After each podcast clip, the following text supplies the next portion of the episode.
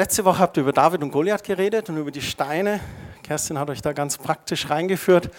Und ich möchte heute den zweiten Teil von dem Thema der Weinstock und die Reben machen. Ich hatte das vor zwei Wochen angefangen und wir haben uns dieses Gleichnis angeschaut, was Jesus erzählt seinen Jüngern und er erzählt ihnen das kurz, bevor er eigentlich gefangen genommen wird. Und er gibt ihnen das quasi so nochmal wie als Lebensregel mit. Schaut mal, schaut euch dieses Gleichnis an. Wir haben das angeschaut und gesehen, dass Gott der Weingärtner ist, dass Jesus der Weinstock ist und dass wir die Reben sind, die am Weinstock sein sollen. Und haben wir letzte Woche angefangen, die erste Sache anzuschauen, wo es heißt, dass er die Reben nimmt und er hebt sie empor, dieses griechische Wort Airo, hebt sie empor, er wäscht sie, wäscht sie rein und bindet sie an, damit sie die richtige Richtung haben zum Wachsen. Und haben das verglichen wie mit unserem Jüngerschaft, unserem Weg mit Jesus, wo Jesus das auch mit uns macht. Wir bekehren uns und dann wird uns bewusst, was wir eigentlich für Sünden in unserem Leben haben. Und wie der Weingärtner diese jungen Rebenblätter nimmt und sie vom Dreck reinwäscht, da heißt es in der Bibel das Wasserbad des Wortes Gottes. Und der Geist Gottes hilft uns, dass wir reingewaschen werden. Das Blut Jesu wäscht uns rein und wir erkennen, wo wir Sünde haben in unserem Leben und gehen in diesen Prozess der Heiligung. Und heute möchte ich in, einen, in den nächsten Vers reingehen. Da heißt es in Johannes 15, Vers 2, die fruchttragenden Reben, die beschneidet er sorgfältig, damit sie noch mehr Frucht bringen. Und wir wollen heute ein bisschen über das Beschneiden reden. Hier ist diese Bibelstelle 15, Vers 2b. Die fruchttragenden Reben, die beschneidet er sorgfältig, damit sie noch mehr Frucht bringen. Das mag nun etwas komisch klingen, wenn wir den Vers genau anschauen, dann sagt er, dass sie noch mehr Frucht bringen. Das heißt, sie bringen schon Frucht. Aber er sagt, er beschneidet sie, damit sie noch mehr Frucht bringen. Und da denkt man sich, ja, ja, aber wenn ich was beschneide, dann nehme ich doch die Möglichkeit zum Wachsen. Aber gerade umgekehrt ist es, wenn, wenn wir beschneiden, dann gibt es noch mehr Frucht. Ähm, die Jünger wussten wahrscheinlich genau, wovon Jesus sprach. Wir haben gesagt, man liest im Vers davor, im letzten Vers von Kapitel 14, dass Jesus sich auf den Weg macht. Vielleicht sind sie gerade unterwegs und gehen durch so einen Weinberg, wie der hier auf dem Bild auch zu sehen ist. Und damals war das Land, das Land, die Gegend, wo sie waren, war übersät von Weinbergen. Das ist wie wenn du versuchst, dem Engländer was über Tee zu erklären. So konnte Jesus ihnen da was über den Weinberg erzählen und über die Weinernte. Vom Natürlichen hat Wein die Tendenz, ganz stark zu wachsen. Das schaut von außen auch ganz schön aus. Es gibt ja auch diesen Zierwein, der dann so eine schöne rote Herbstfärbung hat. Viele, die eine Pergola oder irgend sowas haben, die haben so einen Wein, der da wächst. Und die Frauen freuen sich immer, wie schön das ist. Und der Mann, der muss dann immer wieder zurückschneiden, damit es wieder ein bisschen Form kriegt. Also Wein hat die Tendenz, ganz stark zu wachsen.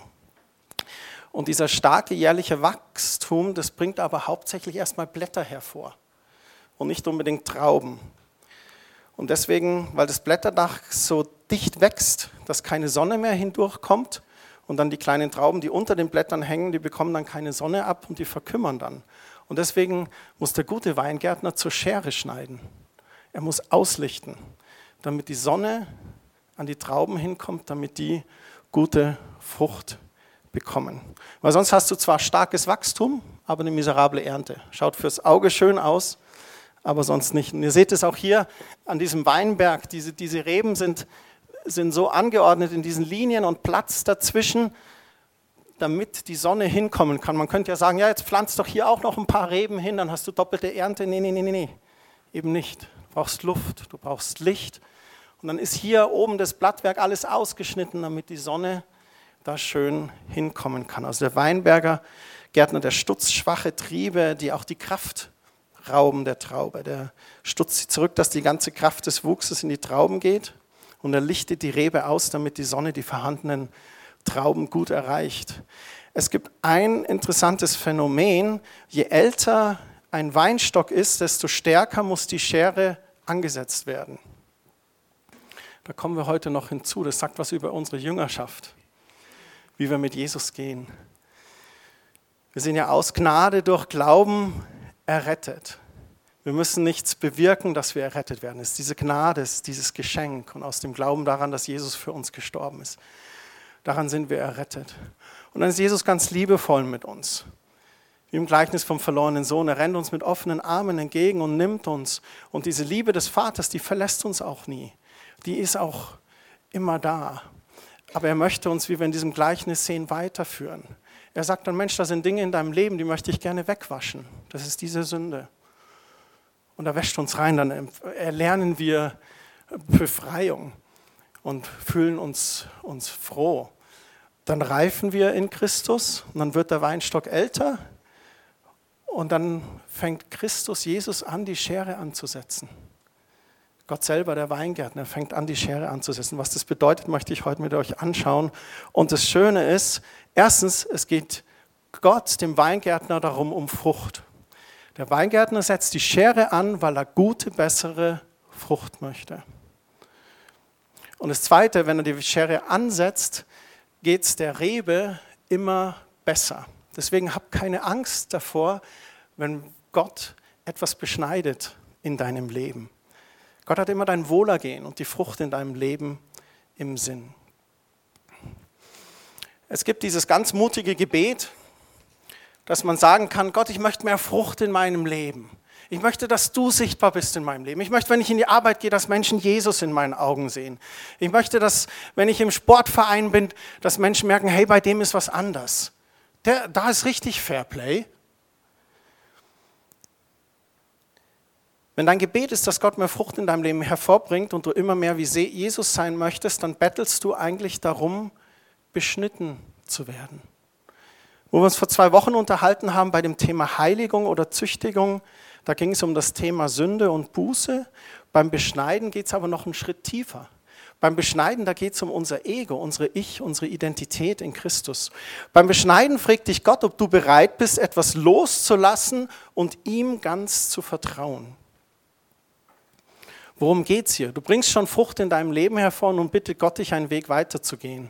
Es geht nicht nur mehr um dein Verhalten, also das Abwaschen von Sünde, sondern vielmehr um die wichtigen Dinge in deinem Leben. Deine Zeit. Wo setzt du die ein? Wofür setzt du die ein? Deine Lebensziele. Was sind deine Lebensziele?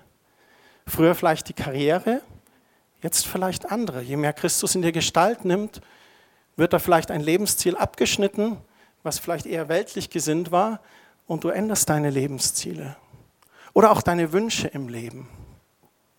Und der Weingärtner schaut sich dich an und sagt, hey, welche Richtung schlägt denn der Trieb ein? Welche Teile des Triebes sind unwichtig geworden und hindern das Wachstum der gesunden, kräftigen Triebe, die viel Frucht hervorbringen? Und du fängst an, aus diesen Kinderschuhen des Christseins herauszuwachsen und fängst an, auch auf einmal auch das große Bild zu sehen, das Reich Gottes. Du fängst an, nicht mehr nur eine Reich Christian-Mentalität zu haben, me, myself und I, mein Leben, sondern eine Reich Gottes-Mentalität. Hey, da gibt es ja andere. Und du sitzt im Gottesdienst, schaust dich um, ja, da sind mehr mit mir auf der Reise. Wir waren vor zwei Wochen beim Willow Creek Konferenz in Dortmund. Der Gemeindeleitung, also älteste Pastor und der Vorstand, waren wir zu fünft dort oben. Und es war stark einfach mal das zu erleben. Da waren, die Westfalenhalle war komplett ausgebucht mit 10.000 Leuten, 2.000 Leute noch an Übertragungsorten. Und dann war so kurz vor Beginn in der Früh und dann haben die so eine Laola-Welle angefangen. Und da war so eine Freude im Raum. Und es ist einfach der Hammer. Und wir sind nicht allein. Es wird Reich Gottes gebaut. Heute Morgen treffen sich Millionen von Christen, hunderte Millionen von Christen, die Reich Gottes bauen. Wo ist mein Platz da im Leben? Und wo ist mein Platz im Reich Gottes? Bin ich bereit zu sagen, nicht mehr mein Wille geschehe, sondern dein Wille, Herr? Gott beschneidet uns, um Raum für die Fülle zu schaffen, die er uns schenken möchte. Und dazu muss er einige Dinge in unserem Leben auslichten. Dinge, die uns vielleicht zum Götzen geworden sind und die Zeit und Kraft kosten und uns von den eigentlichen wichtigen Dingen im Leben abhalten. Ich war, wo ich 16 äh, oder 15 Jahre ungefähr alt war, sind zwei Dinge parallel in meinem Leben geschehen. Das eine Ding ist, ich habe mit Karate angefangen, habe mich interessiert für Kampfsport, habe mir Bücher über Bruce Lee gekauft, seinen Kampfstil Jet Kundo, habe dann auch den gelben Gürtel in Karate gemacht, obwohl ich heute einen schwarzen trage, also nicht täuschen, ich habe nur einen gelben. Und parallel dazu war ich dann aber auch, wo ich 16 Jahre alt war, haben wir auf einmal freikirchlichen Gemeindekontext kennengelernt. Wir kamen zu einer Gemeinde, wo gebetet wurde für Kranke, dass sie geheilt werden. Und wir sind da hingegangen. Wir sind dann zu den Abendgottesdiensten und ich habe mit 16 dann nochmal so richtig ganz bewusst bekehrt, die Geistestaufe empfangen. Und dann war so ein Moment, wo dann zwei Jahre später, so mit circa 18, wo dann einfach so diese Entscheidung war, oder 17, 17, weil wir kannten uns noch nicht, 17, also die Zahlen so ungefähr, aber es war so ein Zeitraum von zwei Jahren. Und wo mir dieser Kampfsport auch schon Spaß gemacht hat, aber ich habe gemerkt, okay, das ist mir jetzt alles irgendwie wichtiger. Ich verbringe meine ganze Freizeit verbringe ich mit diesen Büchern und trainiere irgendwelche Fußtechniken und Ding und mache und stretch mich, bis es nur nicht mehr geht und schaffe schon fast den Spagat und dergleichen. Und das war meine, meine Welt. Meine Töchter lachen. Parallel dazu bin ich dann in die Jugendgruppe gegangen und habe dann angefangen, da beim Lobpreis mitzumachen und so weiter. Und ich habe gemerkt, dass da so zwei Dinge an mir zehren. Und, und in einer Jugendgruppe an einem Samstagabend war der, war der Moment dann irgendwie da. Okay, bist du bereit, das, das aufzugeben oder loszulassen vielmehr. Und ich sage jetzt nicht, dass Kampfsport schlecht ist. Das Problem ist nur, dass es zum Götzen wurde und mehr Zeit in Anspruch genommen hat als die anderen Dinge. Und dann habe ich das losgelassen, aufgegeben, aufgehört. Und kurze Zeit später hat Gott mein Leben gesegnet und Kerstin kam in mein Leben. So seht ihr, wie das funktioniert. Wahnsinn, oder? Aha.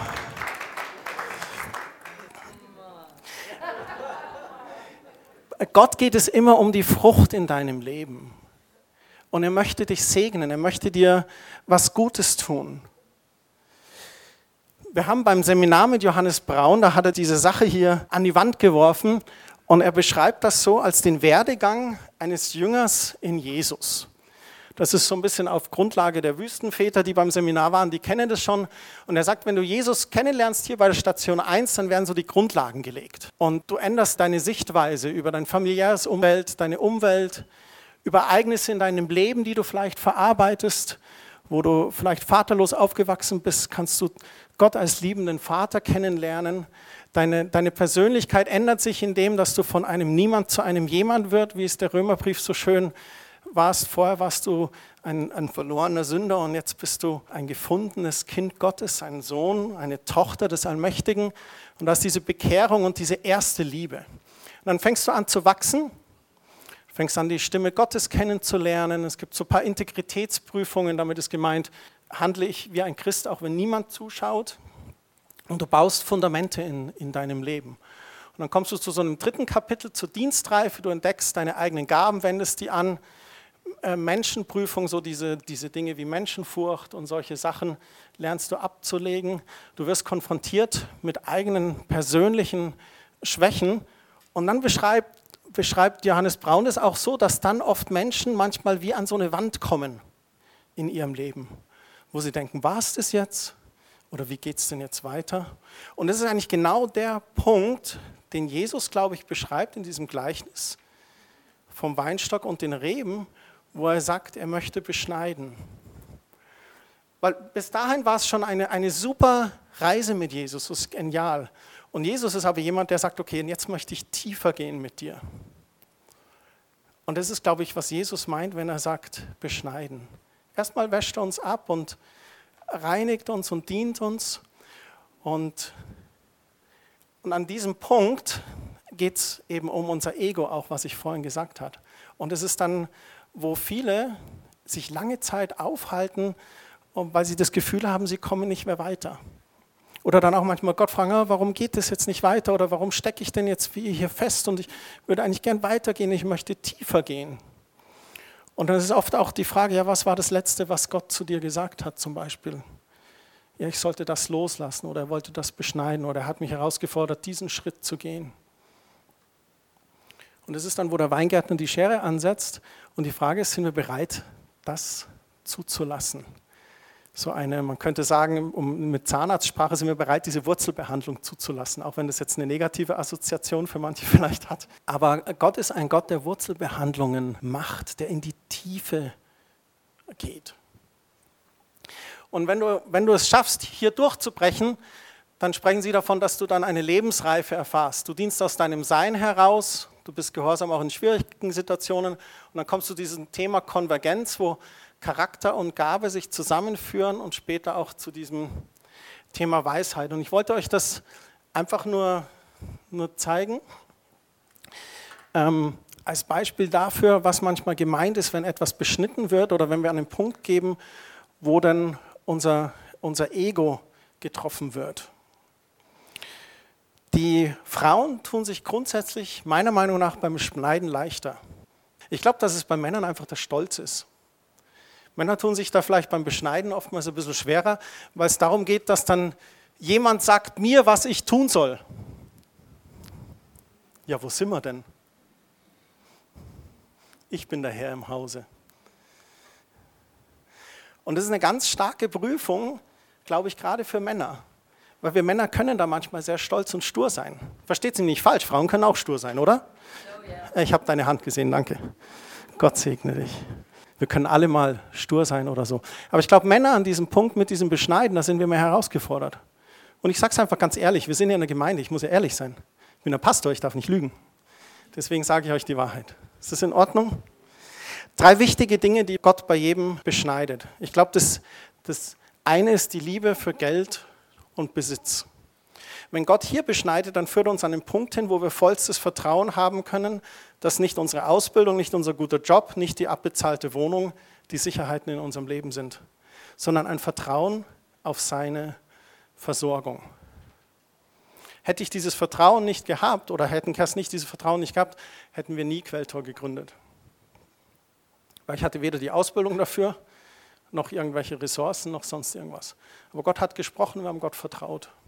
Und dann haben wir es gemacht. Und ich sage das jetzt nicht zur Beweihräucherung, das ist einfach ein Beispiel, was mir spontan einfällt.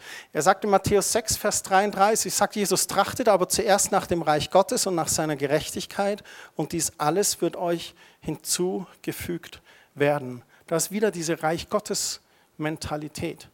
Habe ich mich im Punkt oder mich im Blickpunkt oder kann ich da wirklich loslassen und vertrauen, okay, Gott versorgt mich? Und ich weiß, Finanzen sind immer ein heikles Thema. Und ich kenne einige von euren persönlichen Geschichten auch, wo ihr Niederschläge erlebt habt oder wo ihr echt herausgefordert wart. Aber das ist so ein, so ein Punkt, wo Gott beschneiden möchte und sagen möchte, du musst nicht dem Mammon vertrauen, nicht deiner Ausbildung, nicht dem Geld, nicht den Sparkonten, nicht den Fonds, nicht den Aktien. Den kannst du eh nicht vertrauen. Ähm, aber vertrau mir, ich Jesus, ich bin deine Quelle. Der Herr, dein Hirte, dir wird nichts mangeln. Und da kannst du Vertrauen haben. Das zweite Wichtige, was Gott, glaube ich, beschneidet, ist unseren Stolz. Ich habe das schon angerissen, gerade eben. Es gibt auch gesunden Stolz. Ich habe das heute gesagt, ich war stolz auf euch letzte Woche, wie ihr den Gottesdienst gefeiert habt zusammen. Man kann auf erzielte Erfolge stolz sein, wie die Annalena. Du warst bei den deutschen Meisterschaften unter den ersten 30, gell? Hammer. Hammer. Sehr gut. Da fällt mir gerade spontan ein. Können wir eine kleine Klammer aufmachen? Kennt ihr noch die Familie Zahn von früher? Und die Tochter Sarah Deborah Zahn? Genau. Die ist jetzt 21 Jahre alt und sie wurde im Januar Miss Bayern. Das Ergebnis davon war, ist, dass sie gleich zum Miss Germany Camp kam und sie ist eine von 20 Mädels, die in der Ausscheidung für die Miss Germany steht. Und es ist total cool. Du gib einfach bei Google ein Miss Germany, dann kommst du gleich auf die Seite und dann kannst du Kandidatinnen anschauen und dann sind die alle so beschrieben mit ihrem Bild. Und dann durften sie unten was schreiben und dann ist das Bild Sarah Deborah Zahn und als erstes erstmal ein Bibelvers aus dem Römerbrief. Und dachte ich, oh cool, finde ich klasse. So geh drauf, gib ihr deine Stimme und finde ich toll kann man stolz drauf sein. Man kann stolz sein auf seine Kinder, man kann stolz auf seine Frau sein, man kann stolz sein auf seine Gemeinde, man kann stolz auf den Verein sein, wobei das manchmal kippt. Ganz ehrlich wieder die Wahrheit. Kann auch zum Fanatismus werden. Aber es gibt eben diesen ungesunden Stolz, indem wir uns erheben und sagen, ich habe es geschaffen. Ich habe diese Firma aufgebaut. Ich habe Quelt, ich meine, Kerstin hat mir geholfen, aber wenn ich, ich habe Quelltor.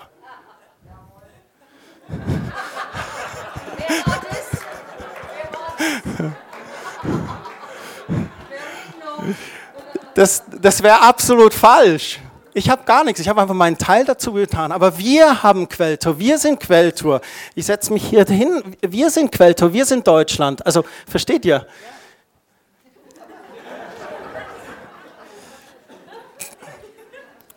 In Sprüche 16, Vers 18, da heißt es, vor dem Verderben kommt Stolz und Hochmut vor dem Fall. Pass auf, wenn es dir gerade zu gut geht oder die Nase zu hoch im Wind ist, pass auf, dass du nicht fallst. Und das ist eine Sache, wo wir auch lernen dürfen, unsere Knie zu beugen, auch einen falschen Stolz abzulegen und wir erleben, wie Gott uns freisetzt und noch mehr Frucht bringen kann. Und das ist fantastisch. Ein drittes, letztes, was ich euch heute nennen möchte, wo ich weiß, dass Gott auch beschneidet, ist die Frage nach dem Warum, die sich nicht immer beantworten lässt. Warum lässt Gott Leid zu? Ich fand die letzte Woche so ambivalent. Einerseits diese Medaillenerfolge für Deutschland bei der Olympiade und dann konträr dazu gleich diese Amoklauf in USA, in Florida an dieser Schule, wo 19 Schüler gleich tot waren, einige noch verstorben sind. Boah, und da habe ich echt auf diese Frage, warum, da gibt es keine Antwort. Das kannst du zerklügeln, ja, weil der halt eine schwierige Kindheit hatte, psychisch nicht stabil war, weil man die Waffengesetze nicht. Pff, das ist traurig. Und für manche Sachen, für diese Frage, warum, das ist ein Ding, wo du auf, auf Erden keine Antwort hast. Du kannst so ein paar Entschuldigungen oder versuchen, das zu erklären. Aber ich habe die Antwort nicht. Und es ist, glaube ich, auch was, was Gott dann manchmal beschneiden möchte. Vertraust du mir trotzdem? Bei unserem ersten Kind haben wir, Kerstin hat in der Schwangerschaft so ein Buch gelesen über ein christliches Buch und wie man Bibelstellen bekennen kann und dergleichen. Und wir waren vollkommen überzeugt, ah, wir werden eine ganz, ganz schnelle, so eine Spontangeburt heißt es ja. Ne? Und dann ging das los. Und 18 Stunden hat meine Frau gekämpft. 18 Stunden. Und war so tapfer. Und dann war Rebecca da. Bei Johanna ging es ein bisschen schneller. Die wollte unbedingt raus. Party. Ähm, aber und, und wir saßen schon dann danach da und die Kerstin, oh, pff, oh, warum denn? Und dann haben wir aber gleich in dem Moment haben wir auch gesagt, du hältst sie eh im Arm und denkst, wow, ich bin so dankbar, das Warum wollen wir gar nicht stellen. Vielleicht sitzt du heute Morgen hier und du hast das nie erlebt, Mutter zu sein. Oder du hast Abgänge gehabt oder konntest nie Kinder kriegen. Und stellst dir auch die Frage, warum? Es ist so schmerzlich und es tut mir leid, ich habe leider keine Antwort. Aber ich weiß, dass Gott gut ist und dass ich ihm trotzdem vertrauen kann. Dass wir ihm trotzdem vertrauen kann. Und ich glaube, das ist etwas, wo er auch Hand anlegt und ein bisschen beschneidet. Das sind nur so, so drei Dinge, die mir kamen. Wenn wir die zwei Sonntage von vor zwei Wochen und heute vergleichen, dann haben wir beim ersten Mal so über diese Korrektur, über Heiligung geredet. Und heute reden wir über Beschneidung. Und ich möchte kurz ein bisschen über die Unterschiede davon erzählen. Woran erkenne ich, dass Gott mich korrigiert oder beschneidet? Das ist bei beiden gleich. Es tut einfach weh. Wenn Gott mich korrigiert, ouch. Wenn er mich beschneidet, dann ist es so richtig aua. Und warum erlebe ich das? Warum erlebe ich Korrektur? Korrektur erlebe ich, weil ich was Falsches tue. Bei Beschneidung ist es ein bisschen anders. Eigentlich tue ich etwas Richtiges, aber ich bin abgelenkt. Und er möchte, dass ich eigentlich noch mehr Frucht bekomme bei dem, was richtig ist. Was ist die Absicht des Weingärtners beim Korrigieren, dass wir einfach gute Frucht in unserem Leben haben? Beim Beschneiden ist es, dass er mehr Frucht in unserem Leben erleben. Was muss beim Korrigieren aus meinem Leben verschwinden? Sünde. Was muss in meinem Leben kleiner werden beim Beschneiden? Mein Ego. Was fühle ich beim Korrigieren? Nun erstmal Schuld, boah, erwischt. Dann auch Trauer. Oh. Ich kämpfe mit so manchen Sachen, die mir immer wieder passieren. Und wenn es dann passiert, dann denke ich, oh Mist, bin traurig. Was fühle ich beim Beschneiden? Eigentlich Schmerz eher, weil ich muss was loslassen. Aber beim Beschneiden fühle ich auch Vertrauen. Ich darf Gott vertrauen, dass er es gut mit mir meint. So wenn er beschneidet, dann darf ich loslassen in dem Vertrauen, dass er es gut meint mit mir. Was ist bei Korrektur zu tun? Buße. Was ist beim Beschneiden zu tun? Ein Akt der Hingabe. Nicht mein Wille, sondern dein Wille geschehe. Als letztes und abschließend möchte ich noch den Vers in Johannes 15, Vers 5. Ich bin der Weinstock, ihr seid die Reben. Wer in mir bleibt und ich in ihm, der bringt viel Frucht, denn getrennt von mir könnt ihr nichts tun. Das finde ich erst einmal total super. Dieses Bild, angepfropft zu sein am Weinstock, in ihm, wir in ihm und er in uns und wir bringen dann viel Frucht. Getrennt von ihm können wir nichts tun. Diese Wichtigkeit der Verbindung, auf Neudeutsch online zu sein mit Gott, ständig. Kennt ihr das, wenn der Drucker nicht geht? In den 80ern hieß, dann kam dann immer so ein Fenster hoch, die bidirektionale Verbindung mit ihrem Drucker ist nicht möglich. Auf gut Deutsch, der Dialog funktioniert nicht. Und es ist so nervig. Oder wenn du kein WLAN hast. Mein WLAN geht nicht. Genauso verzweifelt sollten wir eigentlich sein, wenn wir nicht dieses in ihm haben mit ihm. Dieser Punkt am Weinstock, stellt euch den mal vor, wo diese dicken und festen Reben hervorwachsen. Diese Verbindung, dieser Knotenpunkt stellt sicher, dass die Rebe viel Frucht hervorbringt. Ist die Verbindung unterbrochen, fließt kein Wasser mehr und keine Nährstoffe gelangen in die Rebe. Die ganze Lebenskraft und damit die Frucht der Rebe ist abhängig davon, dass die Rebe im Weinstock verankert bleibt. Die Bibel beschreibt an ganz vielen Stellen, welchen Segen wir als gläubiger Christ haben. Und diesen besonderen Wortlaut, den die Bibel benutzt, ist dann immer in ihm oder in Christus. Was für ein wunderschönes Bild. In diesen acht Versen in Johannes 15, Verse 1 bis 8, da betont Jesus fünfmal, das in ihm zu bleiben in ihm zu bleiben. Was bedeutet in ihm bleiben? Das erste ist, es gibt keine andere Option. Jesus gibt keine andere Option. Im Gegenteil, er fordert uns auf, bleib in mir, ohne mich läuft nichts. Der einzige Weg ist, in ihm zu bleiben. Das zweite, in ihm bleiben, bedeutet sicherlich täglich auch Zeit zu nehmen. Bibel lesen, beten, stille Zeit, Lobpreis, Gemeinschaft mit anderen Christen, Heiligung, und Hingabe. Das sind alles Dinge, die in ihm fördern. Das Dritte ist, glaube ich, aber auch nicht nur in diesen geistlichen Dingen zu sein oder geistliche Werke zu tun, sondern ständig einfach in Kontakt mit Gottes Geist zu sein. Erinnert ihr euch an den 14. Januar, wo wir darüber geredet haben, wie wir Jesus zur Quelle des Lebens machen? Dieses beständige im Kontakt sein jede Minute, jede Sekunde an ihn zu denken. Nicht nur in der stillen Zeit, sondern dann, wenn wir arbeiten, wenn wir Auto fahren, wenn wir Gespräche führen. Und als viertes bedeutet dieses in ihm, glaube ich, ein totales Verliebtsein in Gott. Aufgrund dieses Bewusstseins von seiner unbeschreiblichen Liebe für dich. Brennan Manning hat es so schön gesagt. Er hat gesagt, Gott liebt dich so, wie du bist und nicht so, wie du sein solltest. Und wir Christen fühlen uns dann manchmal unwürdig, aber wir sind absolut würdig gemacht. Gott liebt dich so, wie du bist, mit allen deinen Stärken, mit allen deinen Schwächen. Gott liebt deinen Ehepartner so, wie er ist, mit allen seinen Stärken, mit allen seinen Schwächen. Keiner von uns ist perfekt, aber Gott nimmt uns an. Gott liebt uns. Und er möchte, dass wir in ihm sind. Und wenn der Teufel dir einreden möchte, du bist nicht würdig oder du bist nicht wertvoll für Gott oder du hast es wieder verhunzt oder was Christian hat es gezeigt mit diesem an der Wand sein, ich stehe immer noch bei Punkt 1.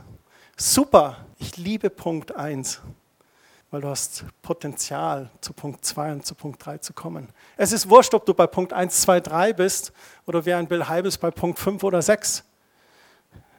Wichtig ist, dass du täglich sagst, okay, ich möchte in dir sein und dir nicht einreden zu lassen, du bist es nicht wert oder du bist nicht würdig. Abschließend möchte ich euch vier Punkte mitgeben. Ich habe die Herausforderung, dass statistisch gesehen und durchschnittlich gesehen ihr in sieben Tagen nur noch fünf Prozent von dem wisst, was ich euch heute gesagt habe. Deswegen kommen jetzt die fünf Prozent.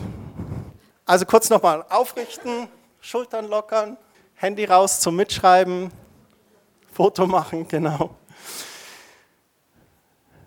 Was ist zu tun? Wie reagieren wir auf dieses Gleichnis? Ich meine, das Wort Gottes begegnet uns, aber was mache ich dann damit? Der erste Punkt für mich heute Morgen ist, vertraue Gott, dass er es gut mit dir meint. Vertraue Gott, dass er es gut mit dir meint. Wenn er dich nimmt als Weingärtner und selbst wenn er dich dann korrigiert oder beschneidet, er hat es im Blick, dass es dir gut geht und dass du gute Frucht hervorbringst in deinem Leben. Für dich und für andere. Dass du gesegnet bist für dich und für andere ein Segen bist.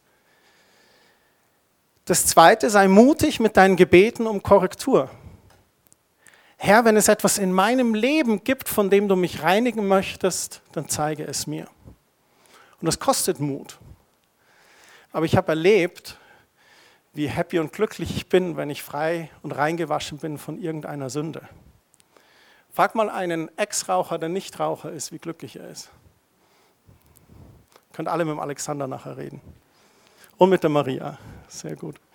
Es befreit, es befreit, korrigiert zu werden. Und da können wir mutig sein. Herr Jesus, wenn es da irgendwas gibt, wo du mich reinwaschen möchtest, dann zeig es doch oder tu es mir.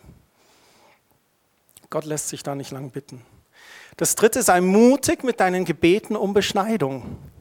Herr, wenn es etwas gibt in meinem Leben, das du beschneiden möchtest, dann tue es. Das fordert jetzt sehr viel Mut, weil da geht es jetzt um dein Ego, um deinen Willen. Und das ist jetzt die Frage, ist, ist Jesus nur dein, dein Erlöser, der deine Schuld getragen hat, oder ist Jesus auch dein König und Herr, der auf dem Thron deines Lebens sitzt?